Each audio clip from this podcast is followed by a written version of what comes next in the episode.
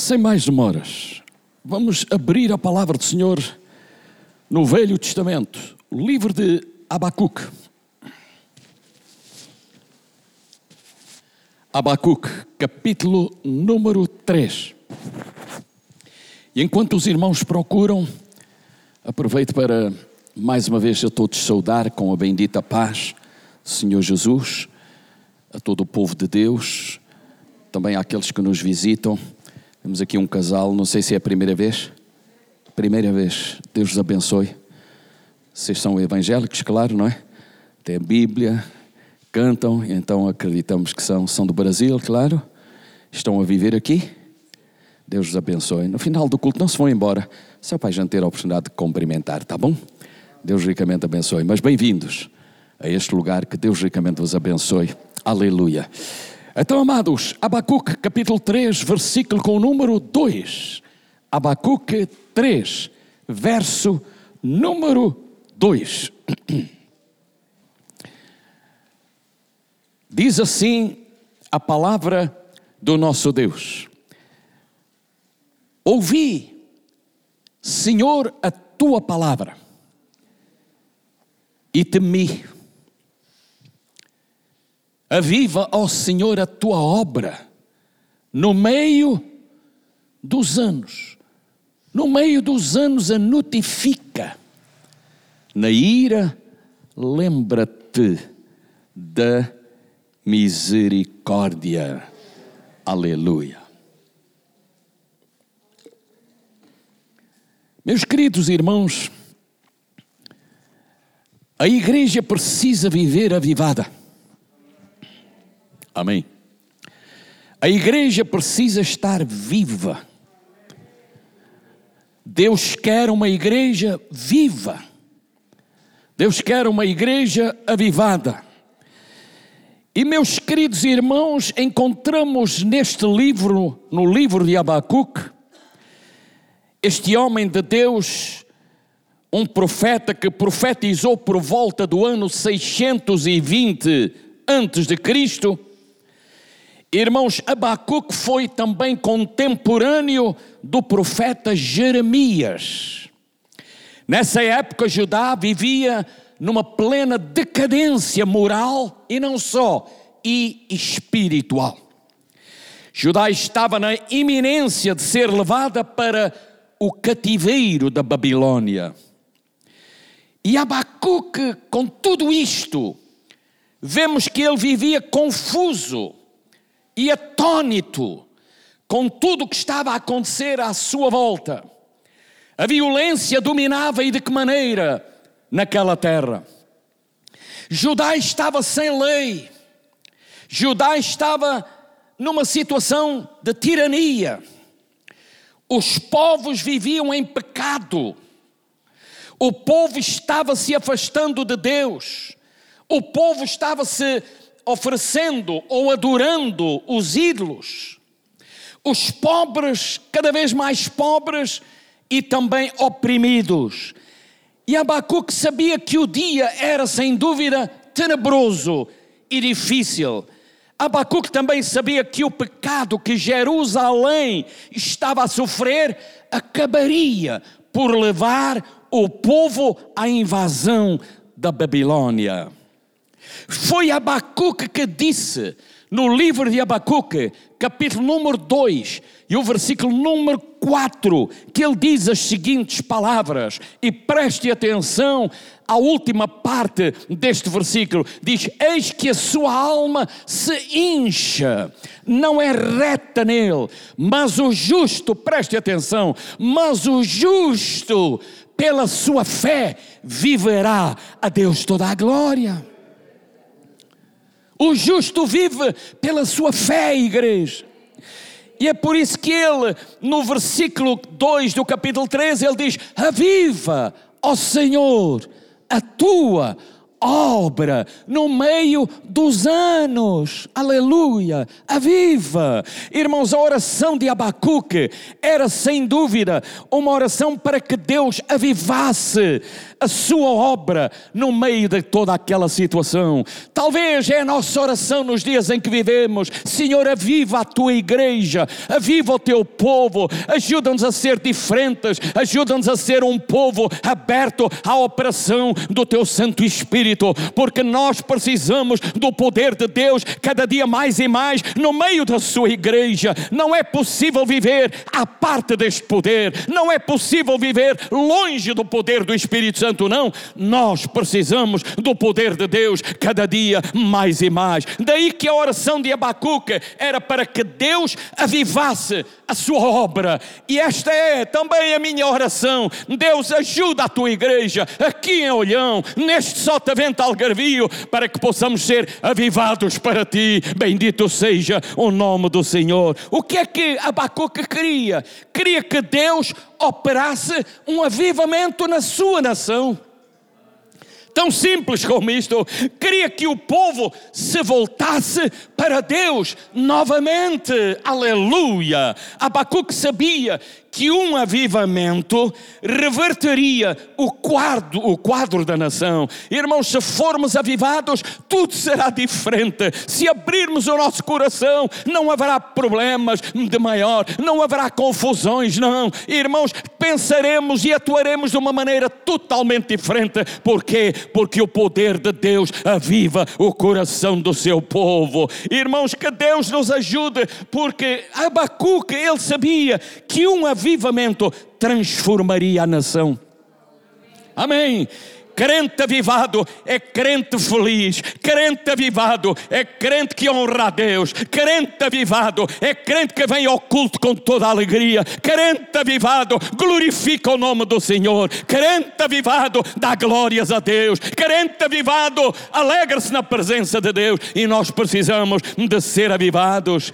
Um avivamento iria fazer com que o povo abandonasse os ídolos por isso é que ele diz: Aviva o teu povo. Irmãos, o povo tinha-se mergulhado nos ídolos. Só o avivamento, só o poder de Deus é que poderia fazer com que o povo se desviasse dos ídolos e se voltasse para Deus. Que um avivamento iria trazer a glória de Deus de volta a Judá. Esta era a sua oração. Ou esta era a sua oração.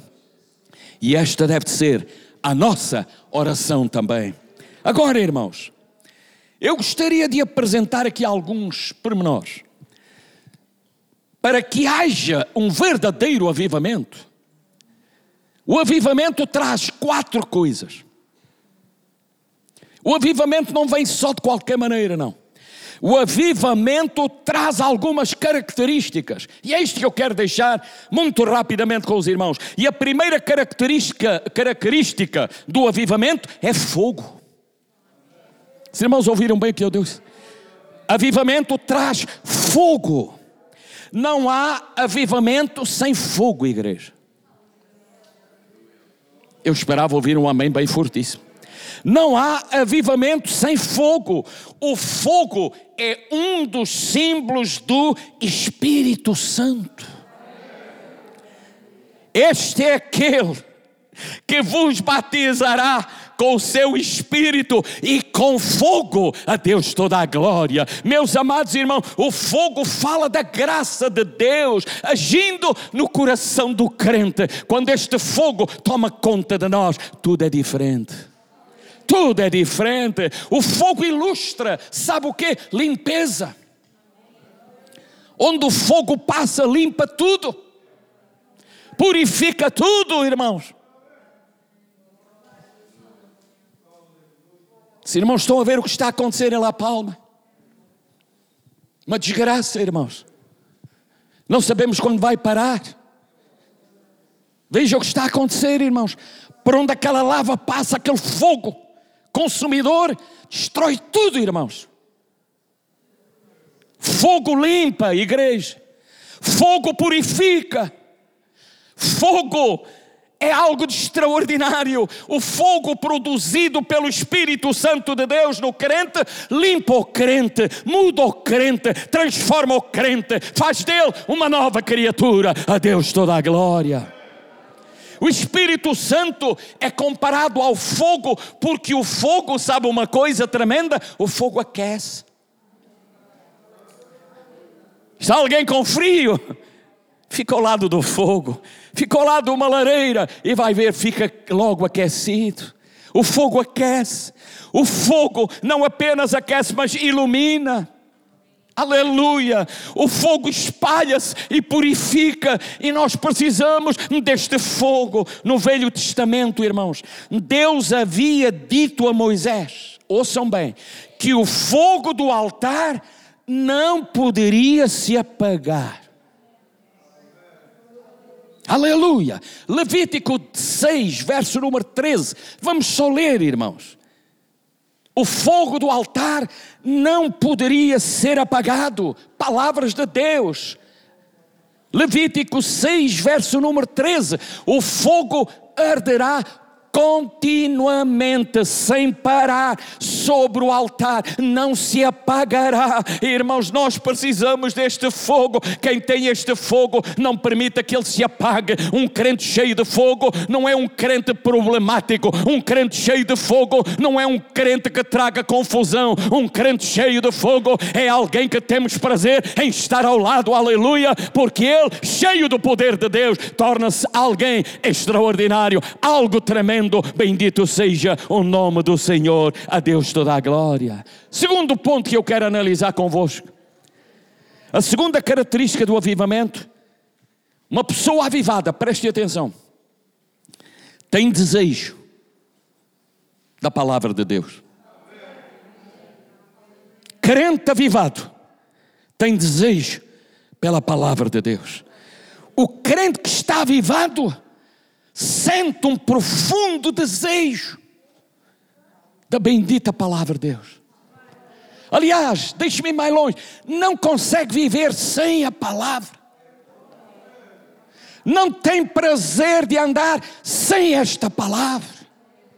Seu desejo é estar ao lado da palavra é estar junto da palavra, é ter a palavra, como disse o salmista, no seu coração, para não pecar contra Deus, a Deus toda a glória.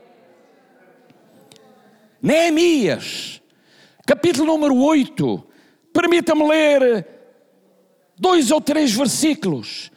Capítulo 8, verso número 2 e o verso número 3. E Esdras, o sacerdote, trouxe a lei perante quem? Perante o povo, perante a congregação, quer de homens como de mulheres, e de todos os entendidos. Para quê? Para ouvirem no primeiro dia do sétimo mês, verso 3, e leu nela, diante da praça, que está diante da porta das águas, desde a alva até ao meio-dia, perante homens e mulheres e entendidos, e os ouvidos, ouçam bem, e os ouvidos de todo o povo estavam atentos ao livro da lei. Quem é avivado está atento ao livro da lei. Aleluia!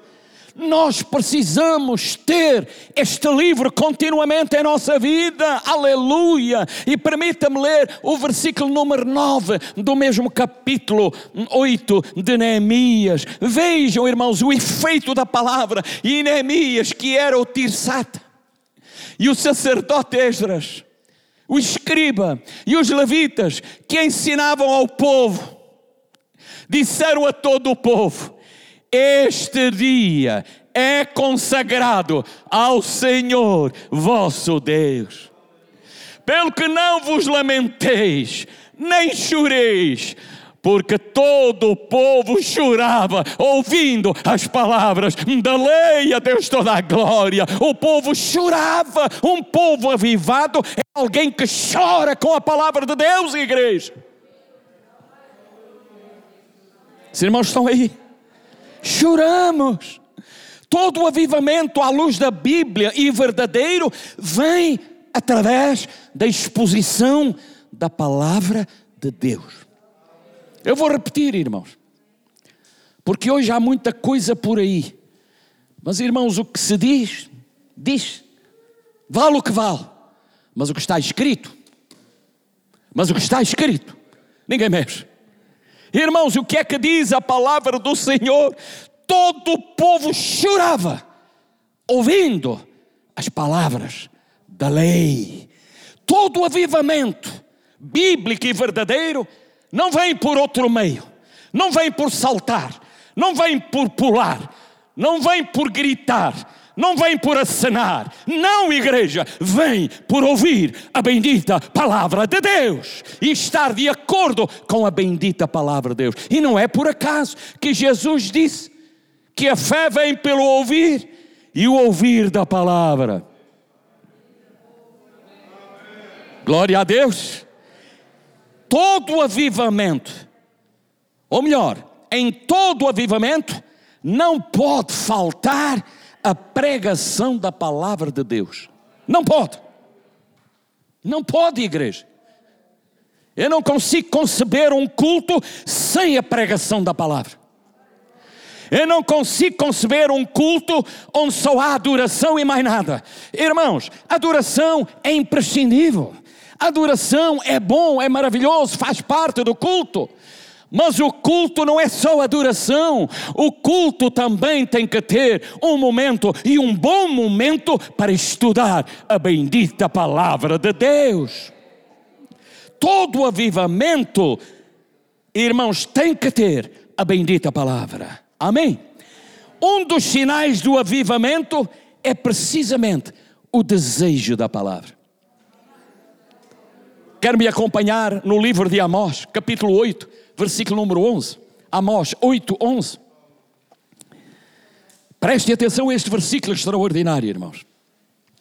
Eis que vem dias, e não é o pastor Salgadinho que o diz, é o Senhor. Eis que vem dias, diz o Senhor Jeová, em que enviarei fome sobre a terra, não fome de pão, nem sede de água, mas de ouvir, mas de ouvir as palavras do Senhor. Vamos dar graças a Deus porque temos a palavra aprecie a palavra, ame a palavra, não adora a palavra, mas adoro o Deus da palavra, o Todo-Poderoso, mas estima a palavra, considera a palavra, reverencia esta palavra, porque ela é grande, ela é maravilhosa, ela é extraordinária. A falta de apetite é um dos grandes sinais de uma pessoa enferma. Pessoa que está doente uma das coisas que perde, pode não ser a única, mas uma das coisas que pode vir a perder é precisamente o desejo de comer. Aí não tenho vontade de comer. Aí não apetece comer. Hoje não vou ao culto, não me apetece ir.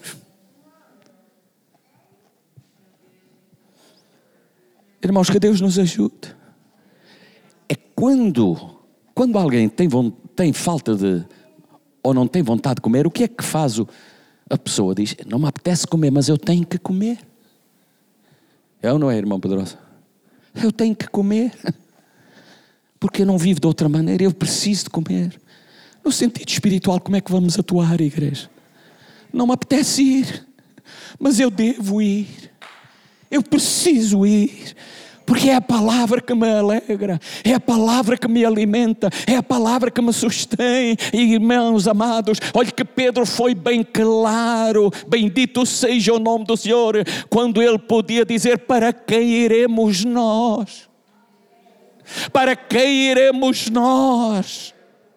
Não apenas tu tens palavras de edificação, palavras que animam, que consolam. Ele é o Deus da palavra. Para quem iremos nós? Tu tens palavras que produzem vida. É Ele que nos alegra e nos abençoa. Irmãos, que Deus ajude a sua igreja para que sejamos um, um povo aberto à operação de Deus. Salmo 42, versículo número 2. A minha alma tem sede do Deus vivo. Quando entrarei e me apresentarei ante a face de Deus, eu tenho sede do Deus vivo. Irmãos, que cada um de nós possa ter sede de Deus, sede da palavra. A forma como nos alimentamos revela o nosso estado espiritual, quer dizer, a forma como nós cultuamos revela o nosso estado espiritual, irmão. Tenha desejo pela palavra de Deus, tenha desejo de estar na casa de Deus, tenha desejo de estar no culto, igreja. Salmista no Salmo 119, versículo número 174, olha o que ele dizia: Tenho desejado a tua salvação, ó Senhor, e a tua lei, e a tua lei é todo o meu prazer. Eu não tenho prazer noutra coisa, é na tua lei, é na tua palavra. Irmãos, tínhamos prazer na bendita palavra de Deus. Quais as características do, do avivamento? Fogo Desejo pela palavra. Terceira característica, preste atenção ao que eu vou dizer. São lágrimas. Os irmãos ouviram o que eu disse? Lágrimas. Todo o avivamento tem lágrimas. Todo o avivamento tem lágrimas, irmãos. Não há meus queridos irmãos, avivamento sem lágrimas. Não há. Lágrimas falam de quebrantamento. Lágrimas falam de sensibilidade. Lágrimas falam de emoção. Salmista no Salmo 51, versículo número 17. Olha o que ele diz: Há um coração quebrantado e contrito, não desprezarás, ó Deus. Coração quebrantado, coração contrito, Deus jamais desprezará. Aleluia. Deixe-me dizer à igreja algo que eu tirei de um grande homem de Deus, não importa quem, já nem está entre nós, entre os vivos. Ele dizia que lágrimas representam o derramar da alma. E é verdade. Lágrimas é o derramar da alma. Pode dizer-se que lágrimas são orações líquidas. Tremendo. Fantástico. Lágrimas são amor sem palavras. Não importa o país, não importa a cultura, não importa a raça, as lágrimas transmitem a mesma coisa. Comunicam quando a linguagem não é capaz de o fazer. E mostram que o coração está envolvido. A Deus toda a glória. Se os nossos olhos estão secos, Repito, se os nossos olhos estão secos, é porque o nosso coração também está seco. Precisa ser avivado. Precisa do poder e da graça de Deus. Coração avivado leva-nos às lágrimas. Aleluia. Se os olhos estão secos, é não apenas é porque o coração está seco, é também porque o nosso cativeiro não foi revertido.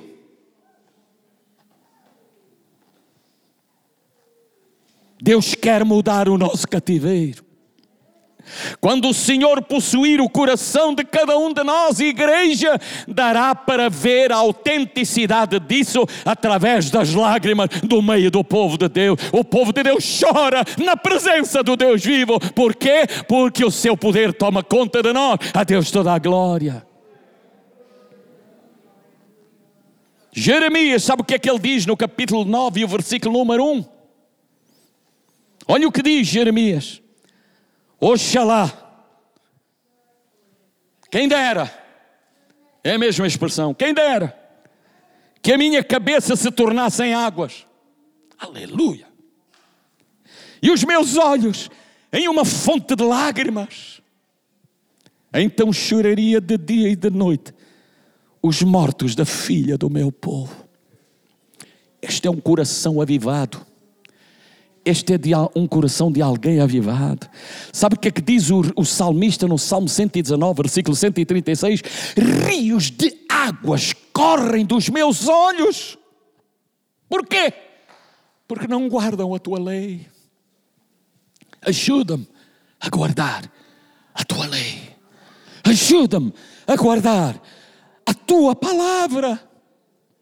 E o Salmo 126, versos 5 e 6, e eu creio que vai, os irmãos vão acompanhar, mas deixe-me já dizer, diz lá, os que semeiam em lágrimas seguirão com alegria a Deus toda a glória. Aquele que leva a preciosa semente andando e chorando, voltará sem dúvida com alegria, trazendo consigo os seus molhos. Precisamos, igreja, derramar lágrimas para que o avivamento aconteça.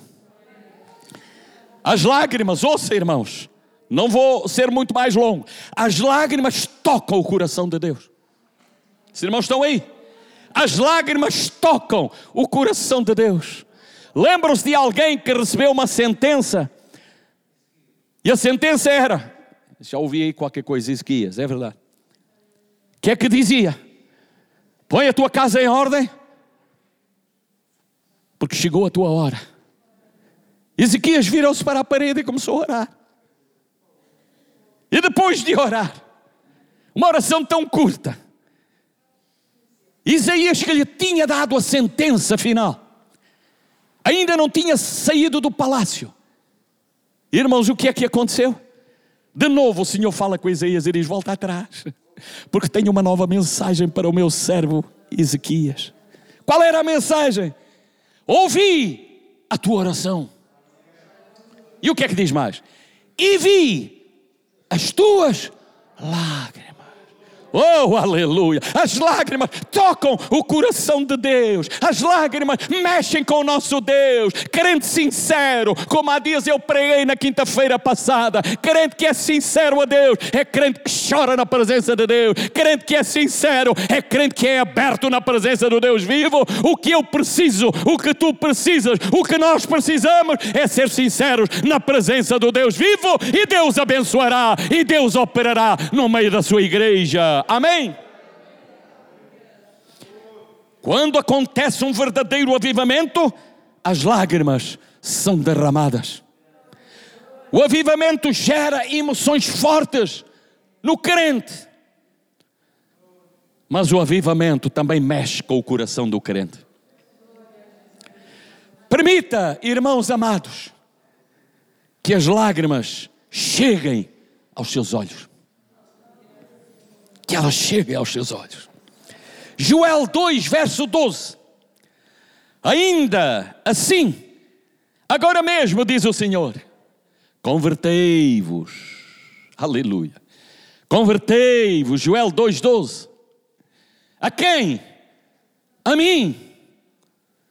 Quem é este mim? É o nosso Deus, de todo o vosso coração, e isso com jejuns com choro.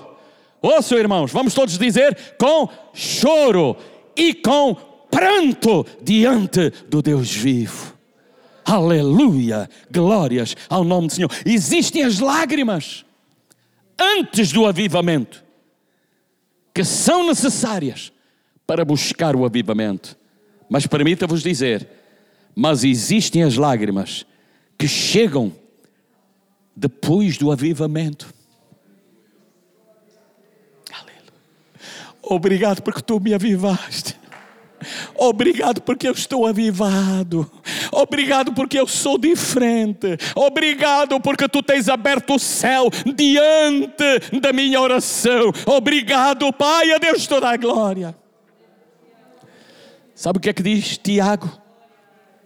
Este pastor de Jerusalém, lá no capítulo 4 da sua epístola, verso número 9, diz: Senti as vossas misérias e lamentai, e chorai. Aleluia. E converta-se o vosso riso em pranto e o vosso gozo em tristeza. Porque só Deus é que nos pode ajudar. Só Deus é que nos pode valer. Posso terminar com a última característica. Vamos lá ver se a gente se lembra. Primeira característica, os irmãos ainda se lembram? Fogo. Avivamento, sinal de fogo. Segunda característica, desejo pela palavra de Deus. Terceira característica, lágrimas. E a última, sabe qual é? Paixão pelas almas. Paixão pelas almas. O avivamento leva sempre o crente a amar as almas, a ter paixão pelas almas. Avivamento, ouçam muito bem o que eu vou dizer, que eu vou mesmo terminar dentro de poucos minutos. Avivamento tira o crente do egoísmo. Avivamento faz o crente testificar do seu Senhor. Avivamento gera um amor tão grande no coração do crente, irmãos. Um amor tão grande, cujo amor não temos condições para fazer mal a quem quer que seja. Avivamento faz o crente, ouçam bem, igreja, não são minhas palavras, são palavras do Deus vivo. Avivamento faz com que o crente produza frutos frutos. Avivamento constrange o crente em relação aos perdidos. Um dos sinais de avivamento numa igreja é precisamente a conversão de almas. Quando há avivamento, igreja, há conversão de almas. E permita-me dizer um pouco mais: muitas das vezes, até nem, nem tendo condições de ir buscar quem quer que seja, muitas das vezes nem indo à busca delas, mas só pelo facto da minha maneira de ser, do meu testemunho, da minha forma de agir, da minha forma de falar, da minha forma de atuar, vai fazer com que as pessoas à minha volta queiram saber porque é que eu sou diferente. Porque eles não veem isso noutras pessoas. Mas isso deve ser a panágio de todo crente. Ser fiel, ser sincero ao Deus vivo, a Deus toda a glória. Judas, verso número 23, sabe o que é que diz lá? E salvai alguns, arrebatando-os do fogo, tende deles misericórdia, com temor, aborrecendo até a roupa manchada da carne. Não permita que a roupa fique manchada com a carne. E a carne aqui é as obras da carne. Não dê lugar às obras da carne, mas dê lugar às obras do Espírito. Aleluia. Avivamento traz crescimento à sua igreja. Igreja avivada é igreja alegre, é igreja feliz, é igreja maravilhosa. Permita-me terminar. Deus quer derramar um grande avivamento em cada coração. Queres desfrutar esta experiência maravilhosa de Deus? Aleluia. Amado, concluo mesmo. Seja um crente cheio do Espírito Santo. Fiquemos de pé.